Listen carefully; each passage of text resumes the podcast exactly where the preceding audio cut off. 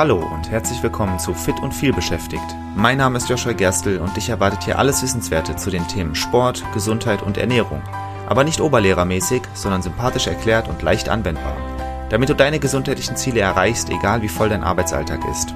Und jetzt viel Spaß! Trotz des reißerischen Titels dieser Folge möchte ich Fastfood nicht per se verteufeln. Auch ich esse mal welches.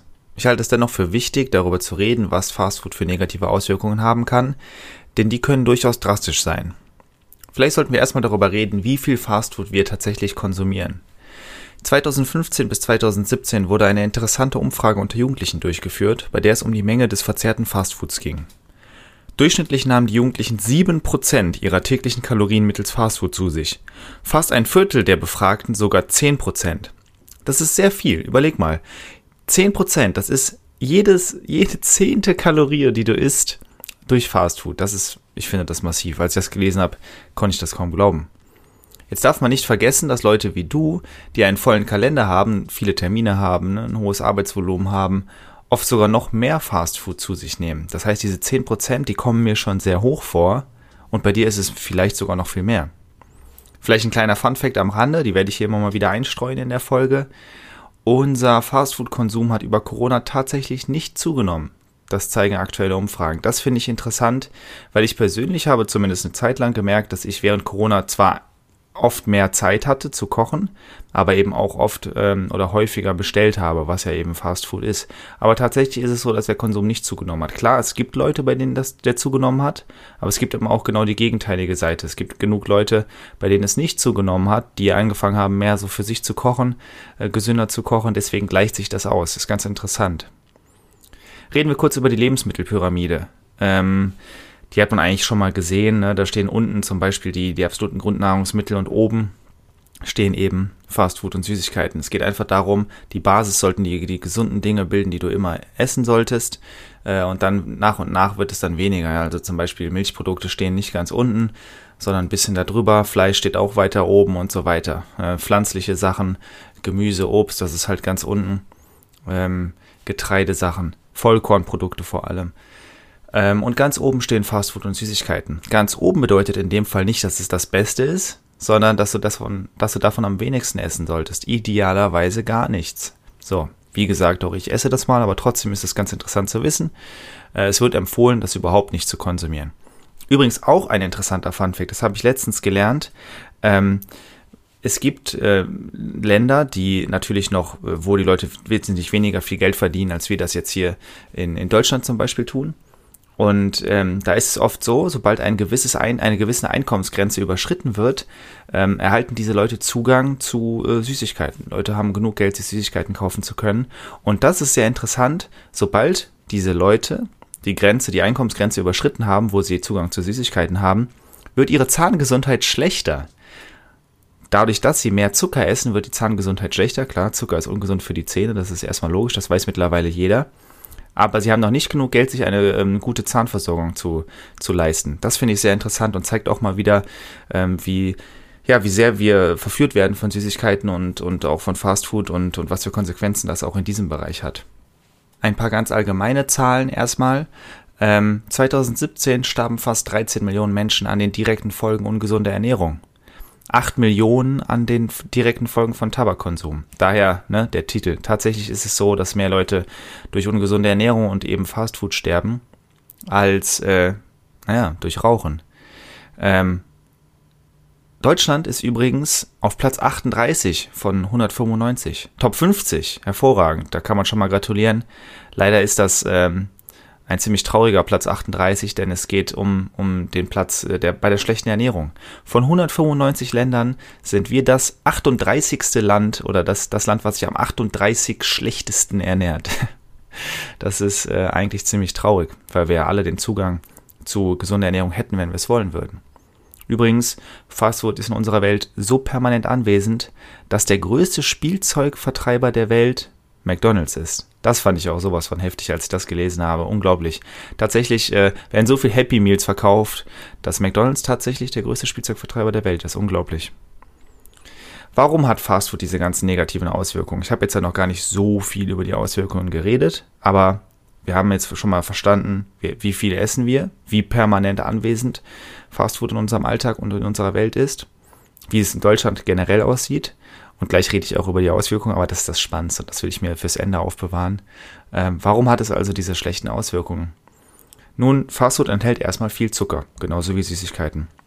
Wir schmecken das ja oft nicht. Es ist ja tatsächlich so, dass wir, ähm, wenn wir Ketchup zum Beispiel essen. Ketchup natürlich hat eine gewisse Süße, aber man würde jetzt vielleicht, wenn man es nicht weiß, darüber nachdenken, wie viel Zucker Ketchup hat. Ketchup hat ultra viel Zucker. Das ist wirklich erstaunlich äh, und, und genauso ist es bei Fastfood generell. Sehr viel raffinierter Zucker drin äh, und gerade dieser raffinierte Zucker ist eben sehr, sehr ungesund, schlecht für die Zähne, aber auch einfach schlecht für unsere Gesundheit allgemein.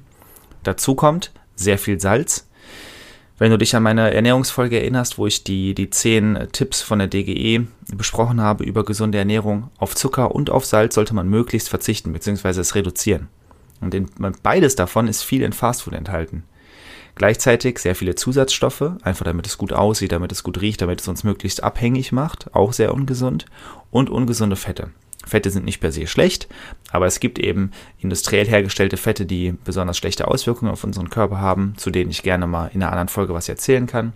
Die sind sehr viel im Fastfood vertreten. Und ähm, jetzt ist es tatsächlich so, ähm, Fastfood hat natürlich auch viele Kalorien, das ist klar, ne? viel Zucker, viel Fette, das alles sorgt dafür, dass es viele Kalorien hat. Und trotzdem hat es generell wenig Nährstoffe, die wir gut verarbeiten können. Das wiederum ist auch sehr erstaunlich. Man darf Kalorien nicht mit Nährstoffen verwechseln. Etwas kann total viele Kalorien haben, und trotzdem äh, wenig Nährstoffe enthalten, die gut für uns sind, die gut für unseren Körper sind, die wir brauchen. Wir brauchen ja eine Vielzahl an verschiedenen Nährstoffen und Fastfood liefert uns davon sehr, sehr wenig. Ich könnte jetzt auch einen Liter Fritteusenfett trinken, hat total viel Kalorien, aber gesund ist das trotzdem nicht und es hat auch nicht viele, viele Nährstoffe. Ähm, das hat nur eine, eine einzigen Nährstoff und das ist ein ungesundes Fett. So, also ähm, im Prinzip ist Fastfood natürlich gesünder als Fritteusenfett trinken, aber äh, du solltest es trotzdem nicht damit übertreiben.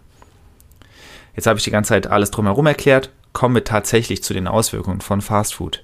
Wenn wir regelmäßig Fastfood essen, dann schrumpfen bestimmte Hirnareale. Das ist wiederum sehr erstaunlich, finde ich. Es ist tatsächlich so, es gab, ist ein Test dazu durchgeführt worden, wo Leute über eine Woche regelmäßig Fastfood gegessen haben und die andere Gruppe hat es eben nicht getan. Und äh, es schrumpfen die Hirnareale, die bei uns dafür sorgen, dass wir gesundes Essen ansprechend finden, dass wir unseren Heißhunger im Griff haben und dass wir unser Sättigungsgefühl im Griff haben. Das bedeutet, wenn wir viel Fastfood essen, dann finden wir nach einer gewissen Zeit gesundes Essen weniger ansprechend und wir wollen auch immer mehr Fastfood essen. Ich kenne das von mir, wenn ich lange Zeit auf Fastfood verzichtet habe, fällt es mir auch leicht weiterhin zu verzichten.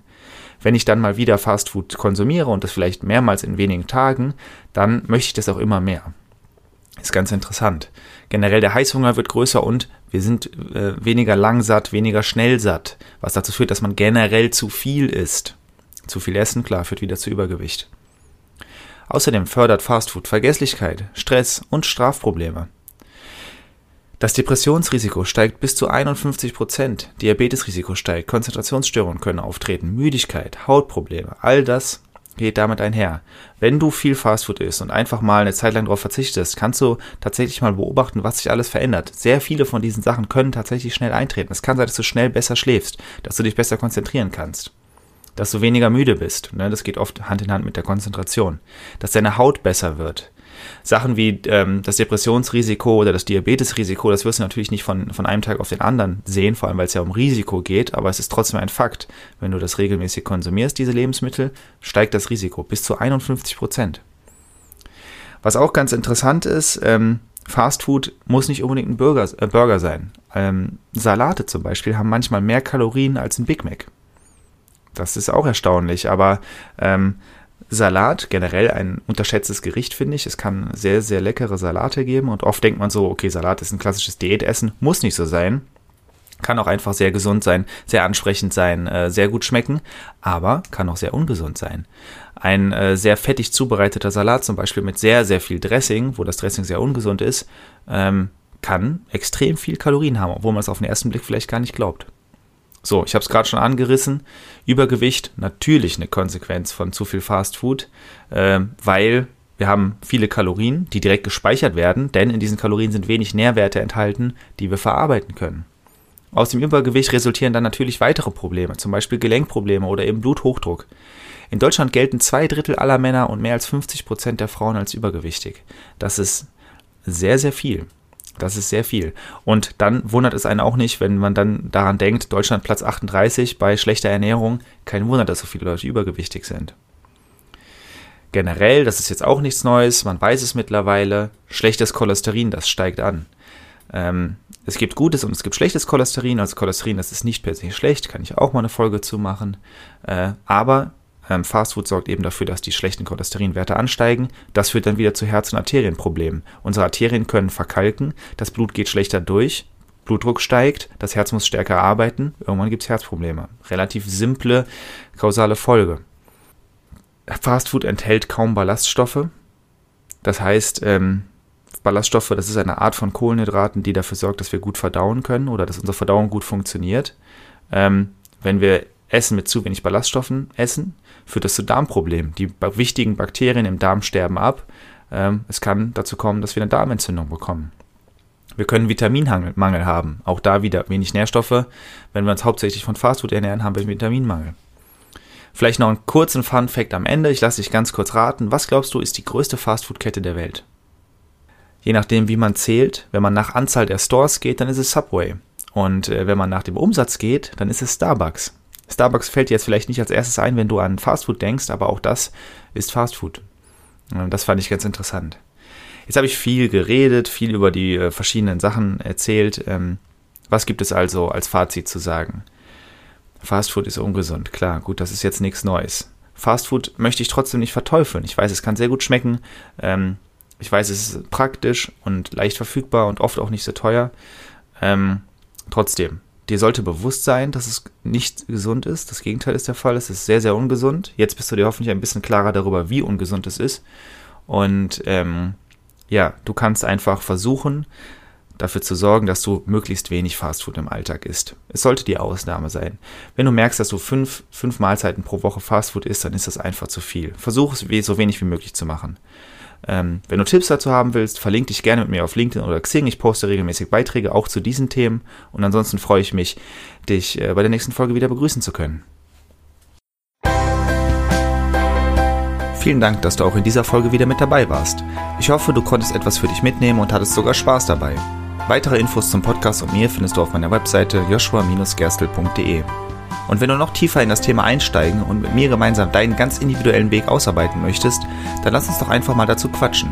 Und zwar im Rahmen eines persönlichen Kennenlerntermins. Den Link dazu findest du direkt auf meiner Webseite und zusätzlich in den Shownotes zu dieser Episode. Ich freue mich auf dich und bis zur nächsten Folge. Dein Joshua.